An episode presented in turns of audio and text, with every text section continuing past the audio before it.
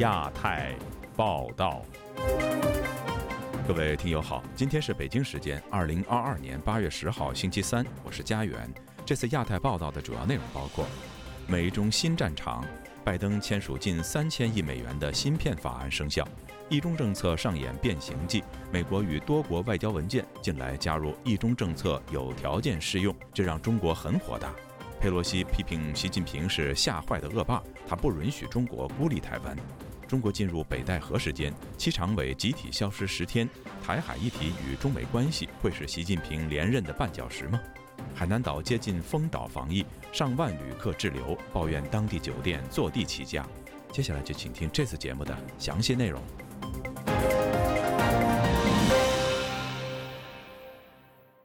美国总统拜登星期二上午在白宫签署了芯片和科学法案，法案将拨出近三千亿美元，增强美国的芯片研发和生产能力，并进一步阻止中国在这一领域的追赶。但这部法律能否起到其应有的作用，外界仍持观望态度。以下是记者王允的报道：周二早晨，拜登总统在白宫南草坪签署了芯片和科学法。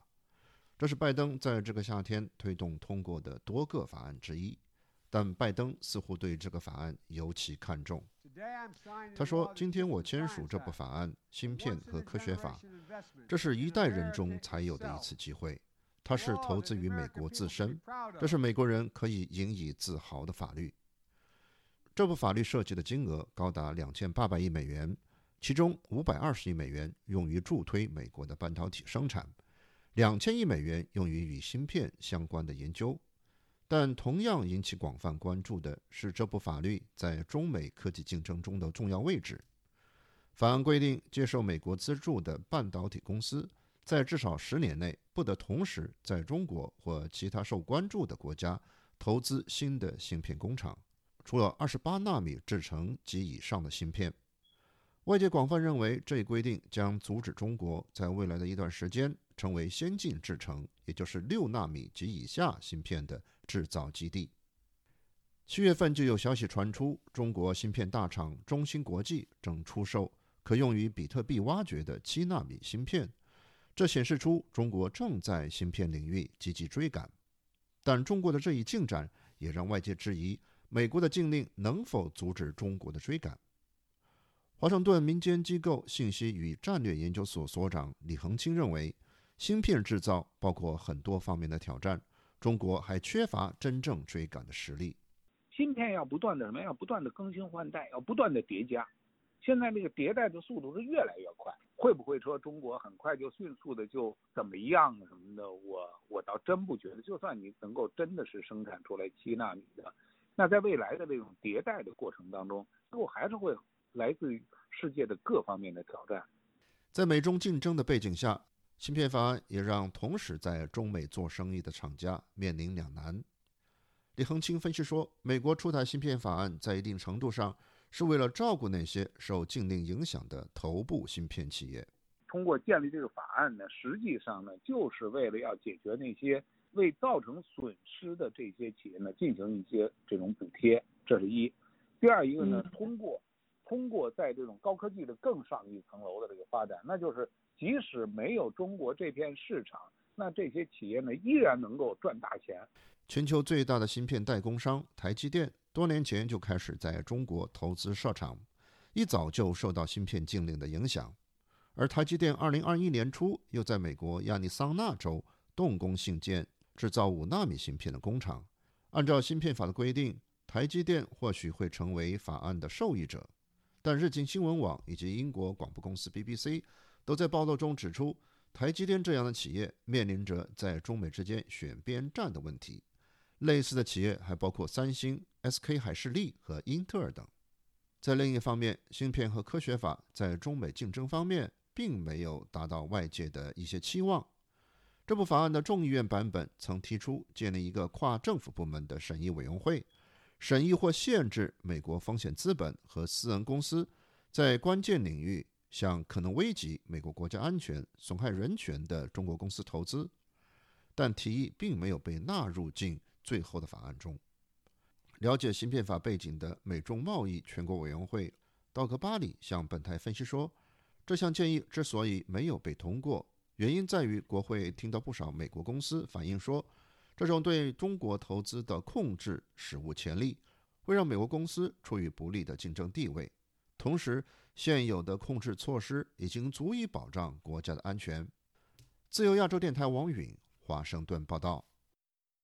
美国、澳大利亚和日本外长近日在东盟外长会后发表联合声明，在“一中”政策后方又加入一句“适用条件下”，也就是在特定情况下才适用。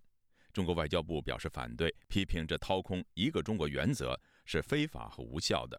以下是记者夏小华发自台北的报道。美国众议院议长佩洛西访台之后，中国对台湾实施导弹攻击以及环台军演，引发国际关注谴责。美国国务卿布林肯、澳大利亚外交部长黄英贤与日本外务大臣林方正近日在柬埔寨首都金边举行东盟外长会议期间发表联合声明。强调对台湾采取的一中政策基本立场没有改变，敦促中国应该立刻停止军演。不过，美澳日外长这份联合声明内，在一中政策之后加注了一句，中文翻译成“在适用情况之下”。台湾中央社报道，上周七大工业国集团外交部长与欧盟外交政策高级代表也曾经就稳定台海局势发表联合声明，提到一中政策的时候，同样就在后面加注了“在适用情况下的”这一句话。中国外交部发言人汪文斌八号抨击说，个别国家一个中国原则加上各种前缀后缀，试图歪曲虚化、掏空一个中国原则，这是非法无效的。中方对此坚决反对。汪文斌还说，奉劝个别国家恪守当年白纸黑字的承诺，若妄图挑战一个中国原则，挑战国际法治和国际秩序，必将遭到国际社会的共同反对。台湾辅仁大学外交暨国际事务学程召集人张梦仁接受自由亚洲电台采访分析：中国不断军演，美国无法还以颜色，就在美日澳加上欧盟外交代表发出联合声明一中政策上做改变。张梦仁说：“等于你中国可以以切香肠的方式改变台海的现状，那我也从文字方面去改变台海的现状。那事实上，中国的飞弹它还射进日本的领海，所以我觉得日本跟着。”美国一起宣布改变一中政策的内涵，我觉得这是情有可原的，非常明显。张梦仁分析，未来一中政策可能分成两个部分，可能我们就被会视为是是民主的华人世界，或任何事情的话，我们也会被视为是民主的中国。相对于跟现在。专制专权的中国等于是两个对比。现阶段若要把中华民国独立化，或是台湾独立化，张梦仁认为美欧还不敢这么做，因此仍然要在不明显改变一中框架之下，由西方自己定义其一中政策，有别于北京的一中原则。接下来，包括英国、德国，仍然有很多的政要将要访问台湾。张梦仁认为，欧盟曾经说过支持立陶宛的一中政策，未来可能美国、欧洲就会循此模式，避开国号、主权等敏感的问题，以共享价值作为结盟往来的标准，将台湾视为华人世界的民主灯塔，支持民主供应链，以切香肠的方式挑战中国的一中原则。张默人提到，中国一定会紧张。北京直接就抨击七大工业国是八国联军在对付中国。意大利的主流华人报纸的评论就在讨论，把台湾当做民主的华人代表，台湾也应该在此时在国际上抢得话语权。政治大学名誉教授丁树范接受自由亚洲电台采访指出，加了这个字，在适用情况下，表示西方的一个中国政策有适用的情况或是条件的，也就是一个中国是有条件的。西方国家是不是有点故意在说，哎，如果你再继续在台海再把问题闹大，也许这一个中国政策可能会会有所改变。丁树范还说，美国的一个中国政策是很复杂的，本来就是有条件。一九七九年和中国签八一七建交公报的时候，美国就期待中国以和平的方式处理两岸问题。如果中国没有用和平的方式处理台湾问题，美国可对台军售。比如此次解放军在台海演习就违反了和平的前提。台湾国防安全研究院国家安全研究所助理研究员钟志东接受自由亚洲电台采访指出，中国近日对台军演是抢台海议题和何为台海现况的主导权。中国实际在进行对一中原则的保卫战。钟志东说：“这次演习啊，大家都一直在看所谓的哦，这个军事上面啊，到底又怎么样怎么样？其实我觉得大家忽略掉一个很重要的这个地方啊。”就是其实中国这一次就是最重要的，它是展现它对台美关系的这种不断的这种提升啊，以及所谓的台海问题的这种国际化的一种担心挫折。钟志东表示，中国外交部最近就多次强调，发动演习是反制有关美国在一中政策行动上不断的倒退、虚化和掏空。中国最重要是担心美国的一中政策更进一步倒退，北京把台美关系跟美国的所谓一中政策相连接，台美关系提升套北京的话，就是北京一中原则虚化和掏空。钟志东提到，一九九五年、一九九六年台海飞弹危机，没有任何一个国家对中国对台军演表态，连说话都没有。反观这一次，不要讲美日表态，连最不愿意选边站的东南亚、东协国家都提出了批评，配合美国，这是九六年台海危机从没有的现象。钟志东说：“中国他想要把这个借着佩洛西的这个事情啊，要把所谓的台海议题国际化，要定一个停损点，但没想到适得其反，反而造成一个反向效果。现在台海问题反而变成全球瞩目的一个焦点。那当然，这中间的一个关键的一个原则啊。”就是美国的一中政策跟中国一中原则基本上的一个相冲突。自由亚洲电台记者谢小华台北报道。美国众议院议长佩洛西成功访台后，让中国的“战狼”外交特别忙碌，与多国舌战。然而，这不但没有阻止外国政治人物访问台湾，佩洛西九号更加码正告北京：中国没有权利决定谁有资格访台。请听本台记者唐媛媛的整理报道。回到美国的佩洛西九日上美国国家广播公司《今日秀》节目，他讲述自己的台湾行是绝对值得的，也再一次强调美国该有的立场。佩洛西在节目上说：“我们不能容许中国政府孤立台湾，不能由他们决定谁可以前往台湾。”佩洛西访台后，中国外交部宣布对他本人及直系亲属实施制裁，但没有说明具体制裁方案。他在访问中只轻描淡写地说。中国的反应向来如此，而美国对民主台湾的支持是长期以来的两党共识。与此同时，中国外交部副部长马朝旭九日接受中国官媒央视新闻访问，持续高分贝批评佩洛西的台湾行之外，也重申世界上只有一个中国，台湾是中国的一部分。他说，中国的立场得到一百七十多个国家与许多国际组织的支持，像是七国集团的声明，跟这一百七十多个国家比，算得了什么？他们说的话有人在意吗？七国集团日前发表联合声明，关切中国对台军演影响台海和平稳定。中国外交部的强烈说明，显然拦不住国际社会跟随美国的脚步，与民主的台湾有更多交流。台湾的中央社报道，欧洲的福尔摩沙俱乐部代表七十九位欧洲地区议员，八日发表联合声明，支持美国众议院议长佩洛西访台，同时也对中国今日危害台海稳定的行动表达严正关切。声明强调，参访友邦并宣扬民主、法治等基本价值是国会议员的权利与职责。任何国家都不应假借捍卫主权的名义，以军事或经济手段对另一政府实施挑衅与侵犯，导致区域安全受到危害。包括台湾的友邦圣文森总理冈萨维斯和与中国友邦交的立陶宛交通及通讯部政务次长艾格涅，今日都率团访台。自由亚洲电台记者唐媛媛报道。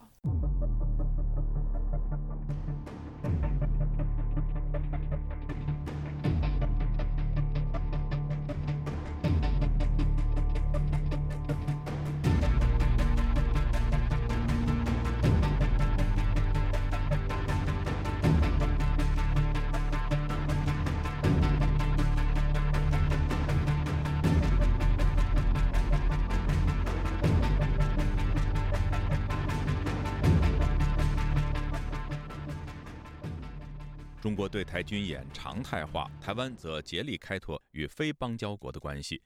与此同时，韩国外长朴振访问中国，预计台海局势是这次访问的焦点议题。有评论认为，中国把军演常态化会造成适得其反的效果，将激发美国部署亚太北约同盟反制中国。以下是记者陈子飞的报道。中国延长在台湾周边举行军演。台湾外交部长吴钊燮举行国际记者会，表示强烈谴责，批评中国利用美国众议院议长佩洛西访台为借口，持续对台湾进行文攻武克。强调从这一次军演可见，中国的野心已不局限在台湾，希望国际社会能共同应对。中国军演看起来似乎是只针对台湾，但是观察。他在全球各地的作为和企图，已经不局限于台湾。中国现在已经一步一步要将东海、台海以及南海连成一线，使其成为中国的内海。目前，中国对台湾的作为和手段，只是找到借口，但他的野心绝不会止于台湾，所造成的损害也不会仅止于台湾。我们呼吁所有爱好自由民主的国家，必须一起合作。共同演绎因应之道。吴钊燮表示，台海中线是两岸现状的代表，中国的行动已经影响到区域安全和稳定。台湾会与志同道合的伙伴商讨应对，也会争取更多国家支持。他又表示，台湾与邦交国的关系相当稳固，下一步的外交工作重点是拓展与非邦交国的关系，特别是扩大台湾与欧洲国家的友谊，争取更多友人支持台湾。台湾政治大学国际关系研究中心研。究员宋国成表示，中国把军演常态化的做法，打破了台湾海峡中线的默契之外，也让国际社会警惕中国的威胁。他认为，中国的做法在外交上会出现反效果，激发美国更积极在亚洲部署亚太北约同盟的局面。在面对中共这样常态化的军事威胁之下，台湾应该要用实际的行动走出去，和韩日美菲、新加坡和印度形成一种军事的一个安全联盟，来形成一个大范围的防堵。印太的北约化，或者是说印太北约这样的一个框架，可以预见的啊。美国已经积极的在部署一个所谓的印太的北约，来对中共进行一种所谓的无缝围堵嘛。宋国成认为，台湾下一步应该要加强与日韩的合作，争取参加区域军演的机会，也要主动联系菲律宾和印度等同样面对中国威胁的国家，提高合作的关系。中华亚太精英交流协会秘书长王志胜表示，中国这一次军演影响到国际航道和经济，估计会有更多国家加入反对中国把台海内海化的做法，也可能会出现区域军事合作同盟。但相信台湾现阶段难以与其他国家签署实质合作的协议，形成新的亚太小北约，这个可能性是存在的。台湾在里面会有重要性，可能可以实质参与。但是你形式上要台湾说你要签署参与一个准军事同盟关系或准军事合作关系哦，还有它的难度。比较有可能的发展会是在这些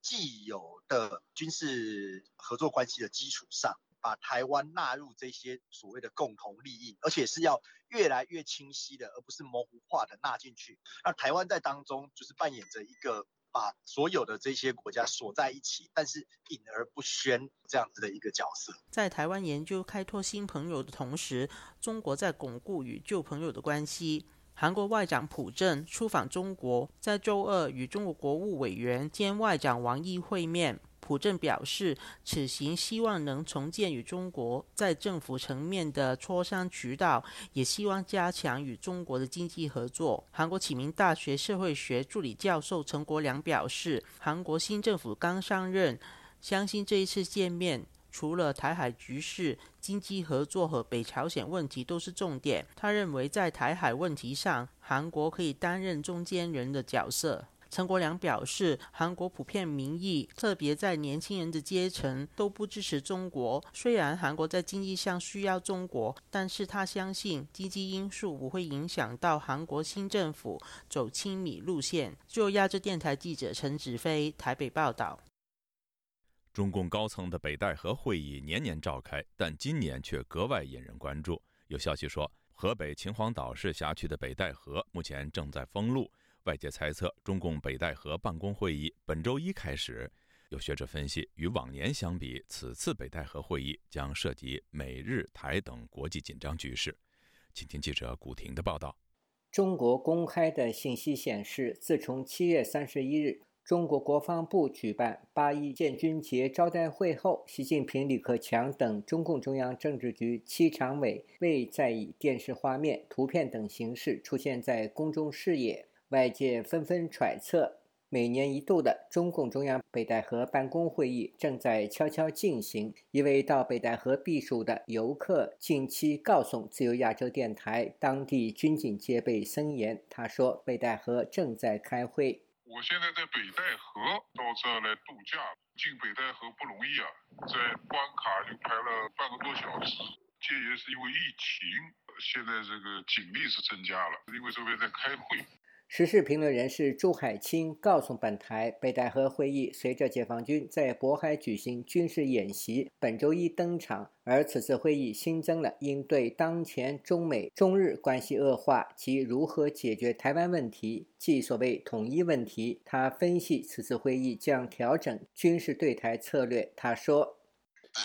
始，应该就是在保卫北戴河会议，一些事情需要拿到北戴河会议去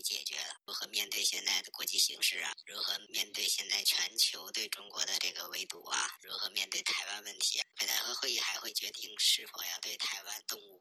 这个会等它开完，才会出现清晰的政策。美国国会众议院议长佩洛西上周访问台湾，招致中国政府强烈谴责。佩洛西离开台湾后，解放军在台湾周边海域进行模拟进攻实弹演习。本周一起，中国军方在黄海、渤海进行为期一个月的军演。有分析说，解放军在黄海、渤海的实弹射击演习，是对佩洛西结束访台后。转往韩国访问行程的威吓，因此备受外界关注。对此，时事评论人士朱海清说：“北戴河在秦皇岛濒临渤海湾，解放军在该海域军演，无疑在向外界传递北戴河会议的主题之一是中国要加强国防力量、捍卫主权与领土完整的决心。”新华社于周日发表题为“高效统筹、掌舵定向、领航”的文章，称今年以来国际环境更趋复杂严峻，国内疫情多发散发，不利影响明显加大，经济发展极不寻常，超预期突发因素带来严重冲击。以习近平为核心的党中央观大势、谋全局，中国经济攻坚克难。企稳回升，经济运作保持在合理区间，彰显出强大的韧性和巨大潜力。学者认为，文章在此强调习近平在中共的领导核心地位，凸显在北戴河会议上，习近平仍要一锤定音。一位不愿具名的学者周先生认为，中共党内人士近期处理中美关系以及台海危机存在分歧，一些政治元老们试图在北戴河度假期间发表不同意见，实属正常。而外界对北戴河会议内容的诸多揣测，也是因为当局从不公开北戴河会议讨论过什么。他对本台说：“不知道他讨论些什么东西，外面的为什么是各种各样的不同的分析或解读？”就是因为他没有任何呢向世界公开的东西，他都是在黑箱操作的。自从这个人上台之后，北戴河会议就变得不再重要，因为他是不愿意呢听这些建议的，他更不愿意听老同志的建议。即使呢有北戴河会议，也可能是呢传达他的指示精神，让大家知道要干什么。北戴河会议最早起源于1953年的北戴河办公，中共领导人边休假边办公，当然也会召开各种重要会议。到了文革期间，北戴河度假办公一度中断，1984年恢复。次年，北戴河会议期间出现了由离休元老组成的中央顾问委员会干预政局、高层人事安排的局面。其后形成元老们在北戴河通过向其接班人提建议的形式决定未来政治走向，但是近期传出元老们的建议已不再受到高层重视的消息。自由亚洲电台记者古婷报道。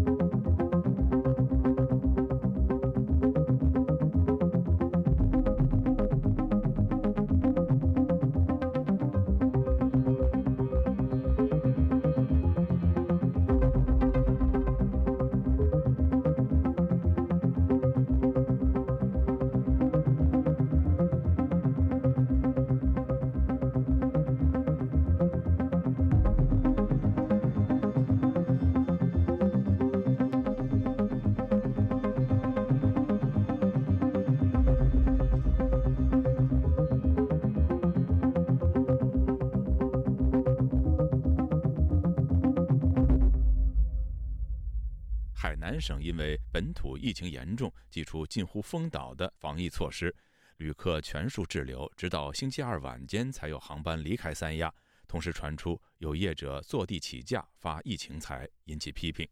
请听本台记者陈品杰的报道。海南省宣布，在十日上午起，符合条件的人可以进行离岛申请。当地政府表示，将于八月十二日实现社会面清零。困难，八月十二日前实现社会面清零。海南疫情延烧，包括三亚、海口等城市此前陆续封城，因为正值旅游旺季，影响八万多名旅客滞留岛上。雪上加霜的是，新形成的台风木兰预计在十日晚间登陆海南岛。随之而来的恶劣天气将会对航班、物资以及户外核酸检测和道路控管带来影响。在八月九日晚间，三亚才开始有四个航班载离部分滞留旅客回到上海、西安和成都。不过，并不是所有旅客都这么幸运。一位化名为小赵的北京居民不幸滞留在海口火车站。他表示，当局并未针对暂停发车一事详细说明，说停就停。我请同事代读他的说法。昨天就滞留在海口站，直到了凌晨一点，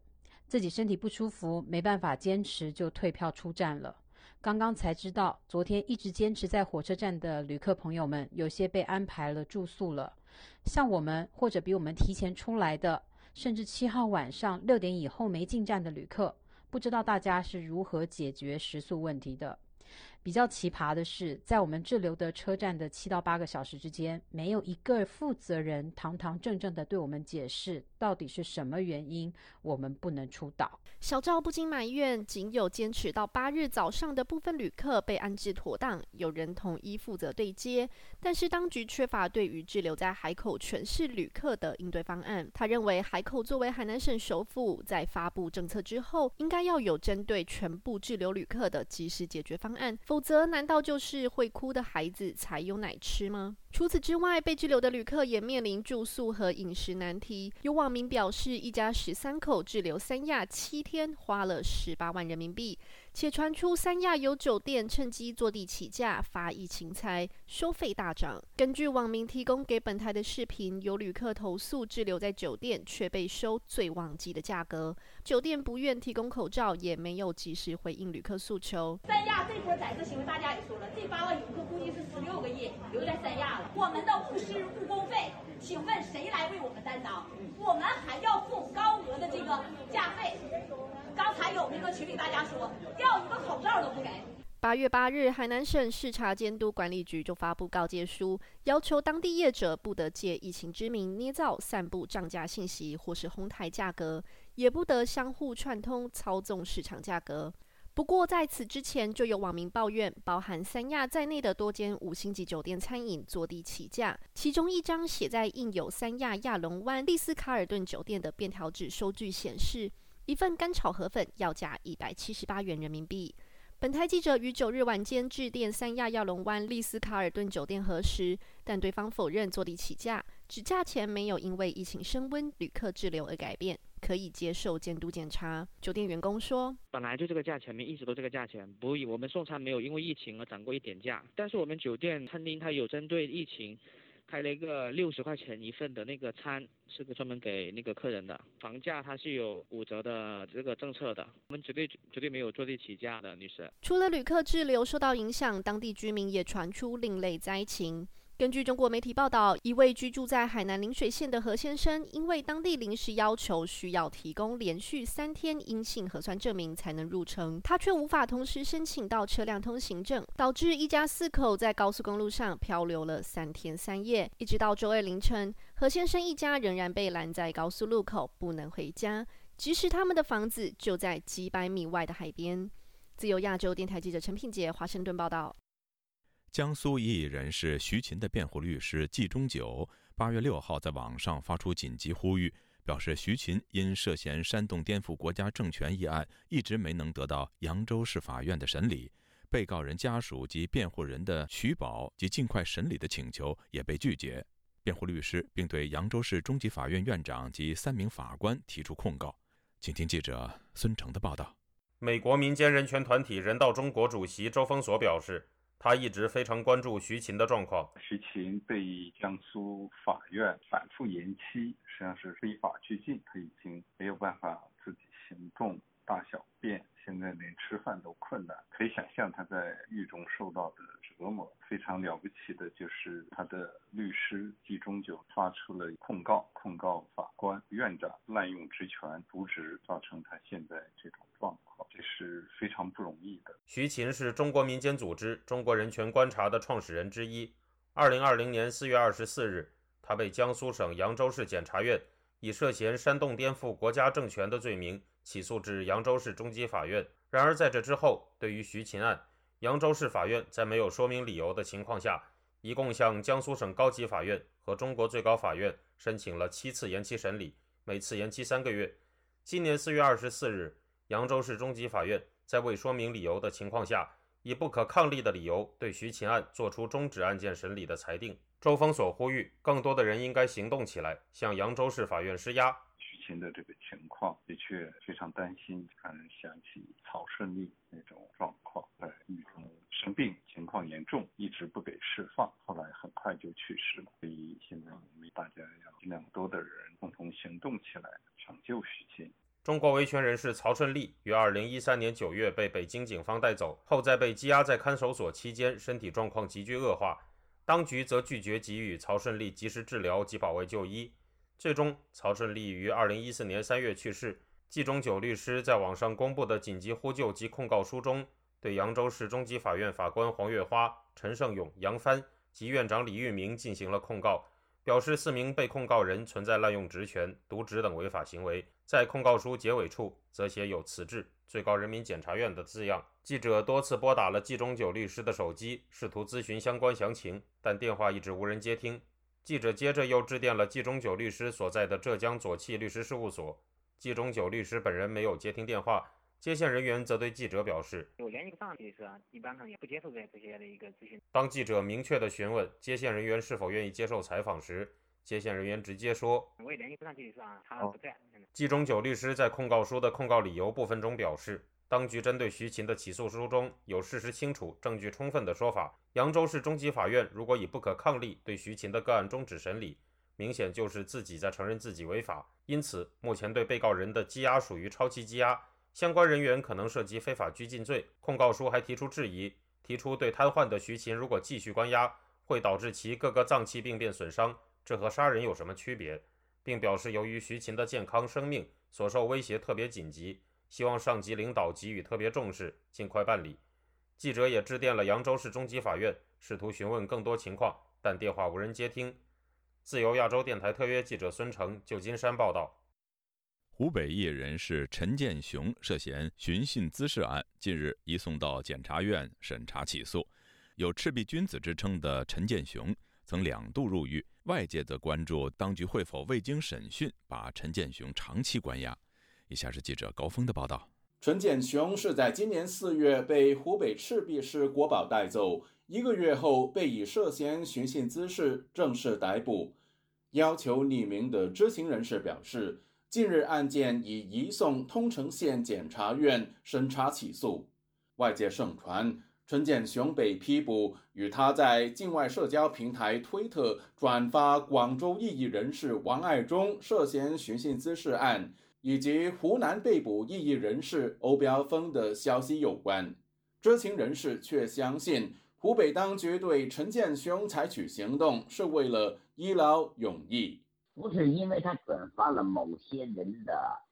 呃，什么视频啊或者帖子，是因为呃当地想维稳他，呃，因为要是不抓他的话，可能要花费更多的人力、财力、物力，然后觉得很麻烦，因为这个地方高，随便想抓人就抓一个人。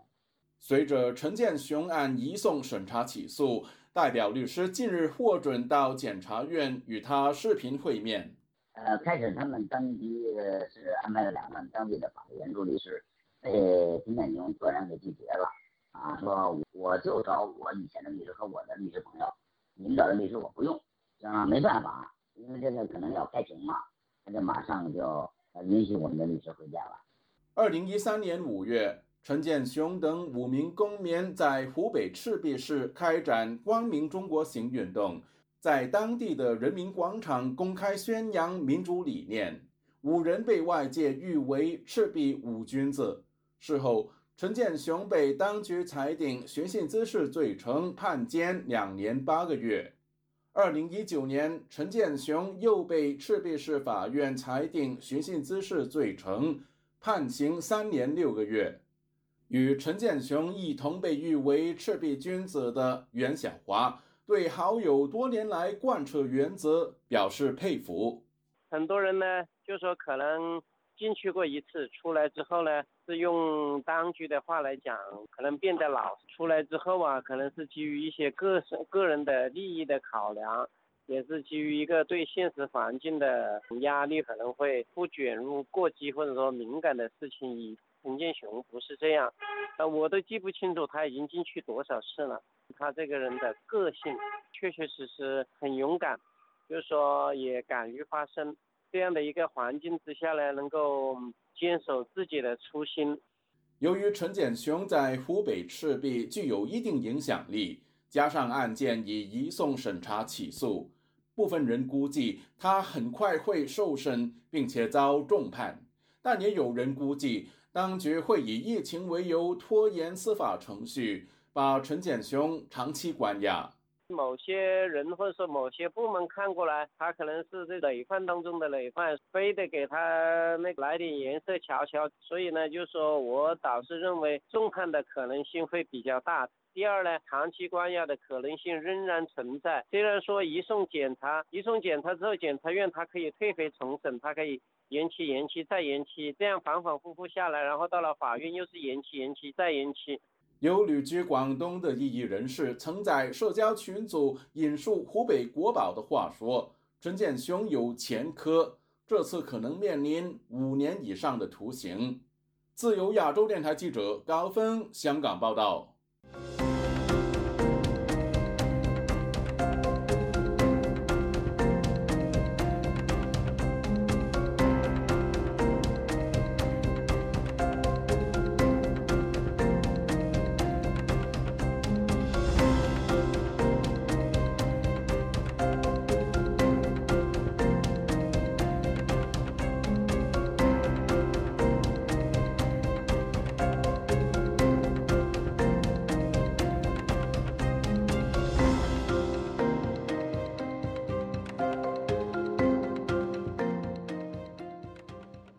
解放军连日来在台湾周边海空域举行多场演习。美国总统拜登表示，他不担心，但关切中国的这些举动。美国国防部也表示，未来几周内会持续在台海通行。军事专家建议，台湾应该着手战力防护，在顶住敌方的第一波攻击后，确保本岛与外岛有反击能力。以下是记者黄春梅发自台北的报道。对于解放军在美国众议院议长佩洛西访台之后举行一连串的军事演习，美国总统拜登周一在特拉华州多佛市出发，准备访问洪水肆虐的肯塔基州时，对记者表示，他不担心台湾有事。虽然中国频繁动作令人担忧，但他不认为他们会比现在做得更多。美国国防部政策次长卡尔在记者会上表示，目前台海危机是北京造成的。他提醒，中国正试图胁迫台湾和国际社会，美国不会上钩，这不会奏效。他强调，美军将会持续在国际法允许的任何地方飞行、航行与执行任务，包括台湾海峡。可以预期，美方在未来几周内将如同往常持续通行台海。资深军事评论员齐乐意分析，过去台湾处于半内线及遭解放军半包围的态势，这一次演习形成完全战略内线，处于解放军包围之中。此外，此次演习抵近台湾领海，台湾的防卫纵深被压到最小范围，海峡中线默契已被中共推翻。国家政策基金会国家安全组召集人林玉芳与其乐意在一场中共军演的冲击对谈中，林玉芳提出，在这一次台海危机前，他判断两岸十年之间不会有战争，但是现在他改变想法，战争可能性增加。美国跟中国大陆关系越坏，美国想要调停两岸之间的冲突的可能性越低，而且因为美国跟中国大陆关系越坏，那这个台湾又越加的跟美国站在一起的时候，中国大陆对台湾的恨意更深。嗯，所以中国大陆不敢对付美国，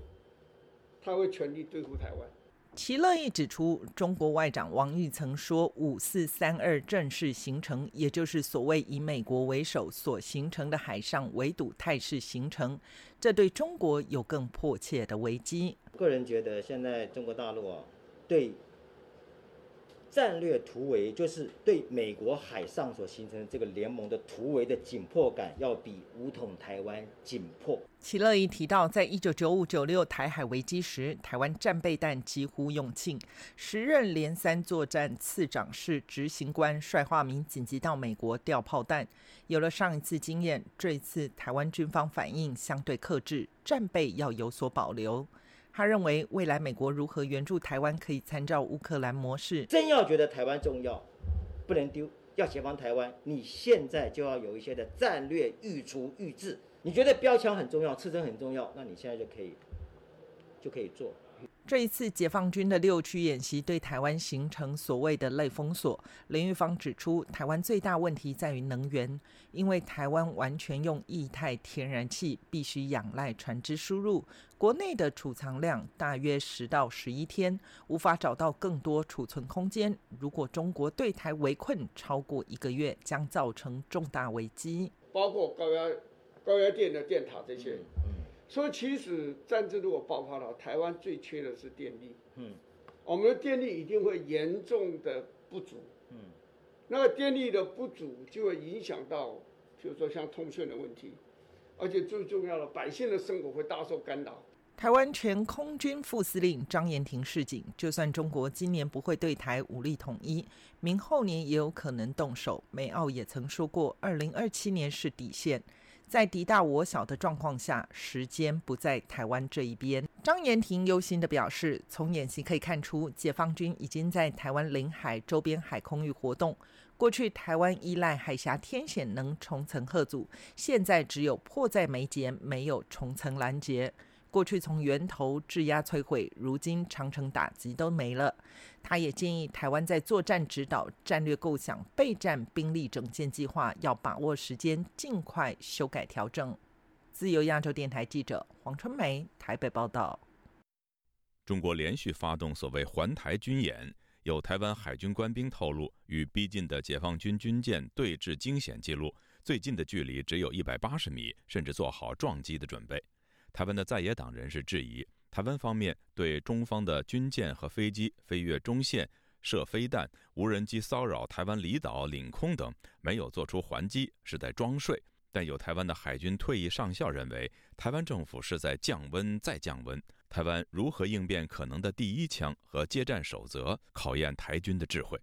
请听记者夏小华发自台北的报道。曾经自制解放军地图的台湾大学生温约瑟，最近在推特曝光台军成功舰官兵的发文，写着：“八月五号，解放军舰持续逼近海峡中线，接获的任务是挡住中线，不让解放军舰进入海峡中线。”温约瑟九号接受自由亚洲电台采访，转述这名海军的说法：“他是跟我讲说，最近的距离大概两百码，两百码差不多就是一百八十多公尺嘛。共军逼近海峡中线嘛，那他们的任务就是挡住中线，不让他进入嘛。那他们也是做好撞击的准备啦。海军基本上都是死守二十四海里。”台湾淡江大学国际事务与战略研究所助理教授苏子云接受自由亚洲电台采访指出，国际接站规定开放。自卫以及还击的权利，他说：“这次有呃海军的人说，呃距离共建那一百八十公尺哦，已经做好冲撞的准备。我觉得他们这样的态度是正确的，因为第一个就是不使用武力，因为台湾是民主国家，所以会把武力当成 last use of force，就是最后使用的手段。”近来解放军演习对台海发射导弹，军机频频越过台湾海峡中线，更连续去多日出动无人机在离岛的金门马祖上空进行穿越骚扰。不少蓝营人士批评，解放军发射导弹时，台湾连防空演习都没有发布，而且当无人机多次飞进外岛领空，应该击落而非只发射信号弹，质疑台湾政府装睡、软弱、掩耳盗铃。前台湾海军退役上校杨余胜接受自由亚洲电台采访，则认为蔡英文政府不是装睡，而是试图降温。我认为政府试图降温，再降温，而且是再降温。我我一直认为。再降温这三个字很重要，所以我讲三次。为什么？因为他不希望引起社会民心的这样的一个动态。可是这样子对国军来讲，其实是非常非常辛苦，因为我们毕竟不管是战机也好，或者是作战舰也好，我们的数量相对少。如果你要一比一的去并行，或者是对岸他只要有演训活动在周边的时候，你就立刻起来，因为你不可能不起来。杨余胜提到，未来解放军可能出现新常态，也就是不定时、不指定方式，也不再是以往的常态性。台湾会不会需要更多的后勤维持费？国防部势必得做调整，包括海上征询怎么样应对敌军演习，甚至避免海上碰撞。当前的台湾军舰没有那么足够的载台。杨余胜提到，不开第一枪，就是我们不会去开设第一枪，我们不会去挑衅嘛，就是说第一。线，他面对像这样的一些呃接近的行动，他还必须要注意航安，所以第一级一定还是在国防部，他甚至还要向上行事。对他的状况，现在应该是有修。苏子云说，第一级和第一枪不同，第一级指的是有系统的发动战争，台湾绝对不会发动第一级。至于第一枪。根据联合国宪章以及国际战争法的规范，武力使用合法性、正当性的比例原则的接战规定是遭到立即性明显的威胁以及危险，为保护生命或是装备，可以使用武力、开枪、开炮还击，包括现场指挥官、飞行员等获得授权。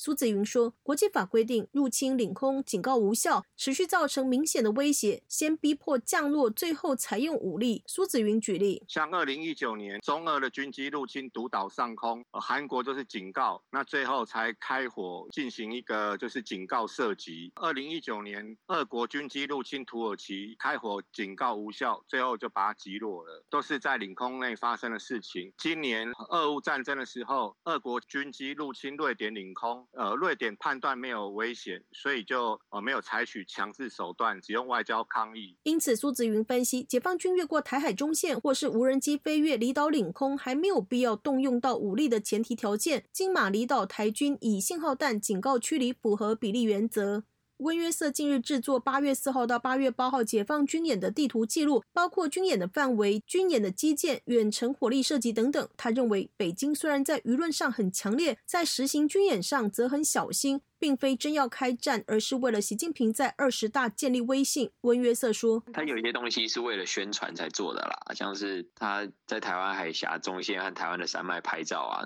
本来台湾海峡就很窄嘛，你在还没有进领海的领空的时候，如果搭飞机去过金门的话，你在海峡中线你就看得到台湾的山脉啦。那所以就是宣为了宣传啦。如果他真的要要开战的话，美国一定会撤侨啊。你看到美国还没撤侨，就代表没事儿。台湾国防安全研究院中共。政军与作战概念研究所所长欧席富接受自由亚洲电台采访分析，虽然说无人机连续六天飞进了台湾离岛的领空，但是此等小型侦察机并没有办法载到五百磅的炸弹，可能只能载到几十公斤的炸弹。台湾都及时发射信号弹警告，目前仍属骚扰的动作，攻击威胁性不大，而且是预告型的演习。如果真要打，就会像珍珠港直接偷袭，出其不意。表示他只是发泄不满。你看他的演习模式有没有最挑衅的导弹？就三个小时就结束了，就表示说他不是要把这个冲突升高啊。然后其他的飞机进入我们西南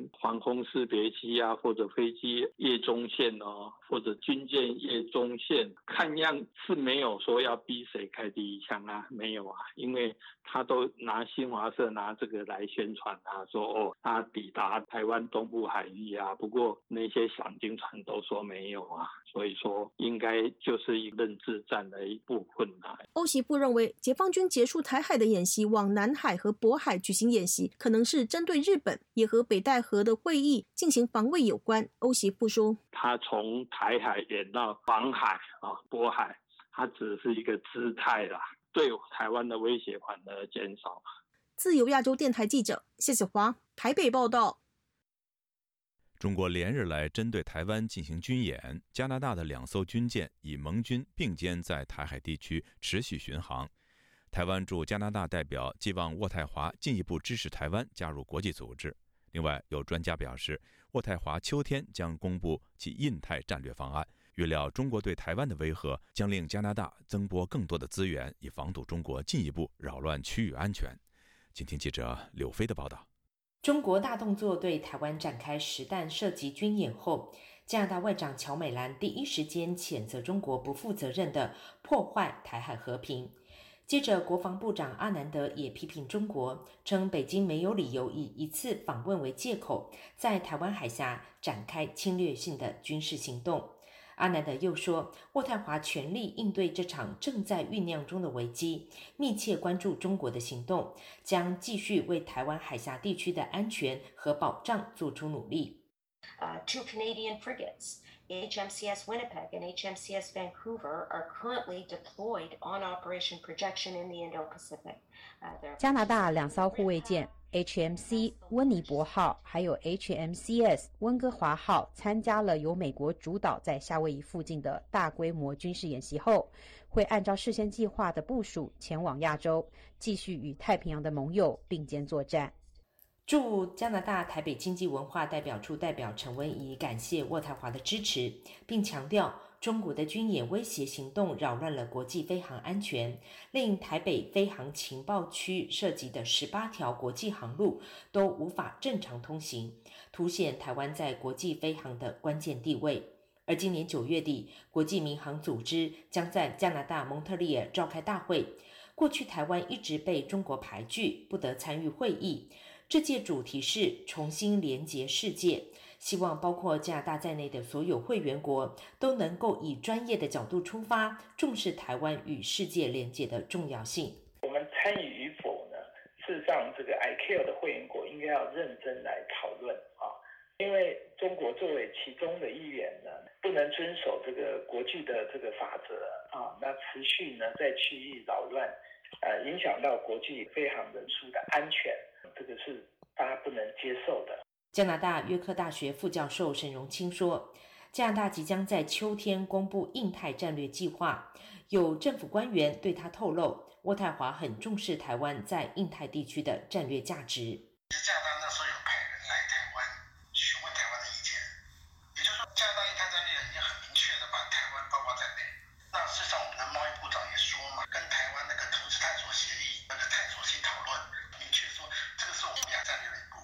沈荣清相信，中国威胁台湾的正在进行式，将令加拿大增拨更多的资源在印太地区，因为当地海域的和平安全与否，直接涉及加拿大的经贸利益。加拿大台湾侨界则呼吁渥太华不能够只停留在口头谴责中国的阶段，需要实质制裁中国，而且需要提早出手，免得像俄罗斯侵略乌克兰一样，造成更多后患隐忧。自由亚洲电台记者柳飞温哥华报道。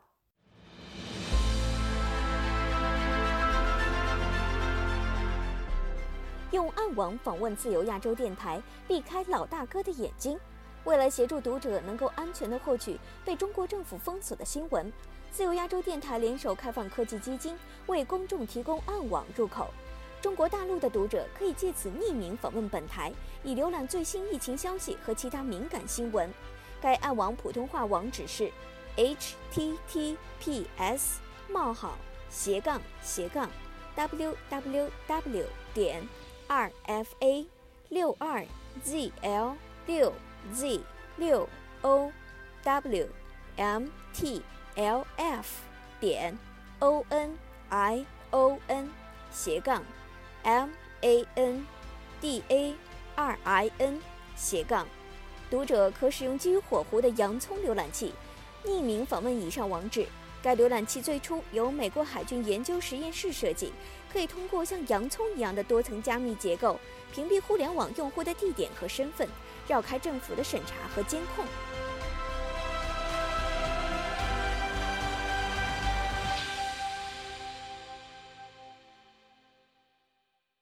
听众朋友，接下来我们再关注几条其他方面的消息。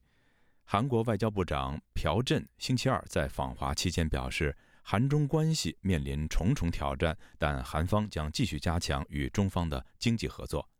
朴振星期一抵达中国，周二下午与中国外交部长王毅举行会谈。韩联社报道说，他周二在青岛以视频方式与韩侨和韩商主管举行了座谈。他说，今年五月，韩国对中国的贸易出现了二十八年来的首次逆差，两国关系面临着不少挑战。他指出，美中战略竞争越来越激烈，全球供应链也在重组，威胁国际秩序的不确定因素不断增大。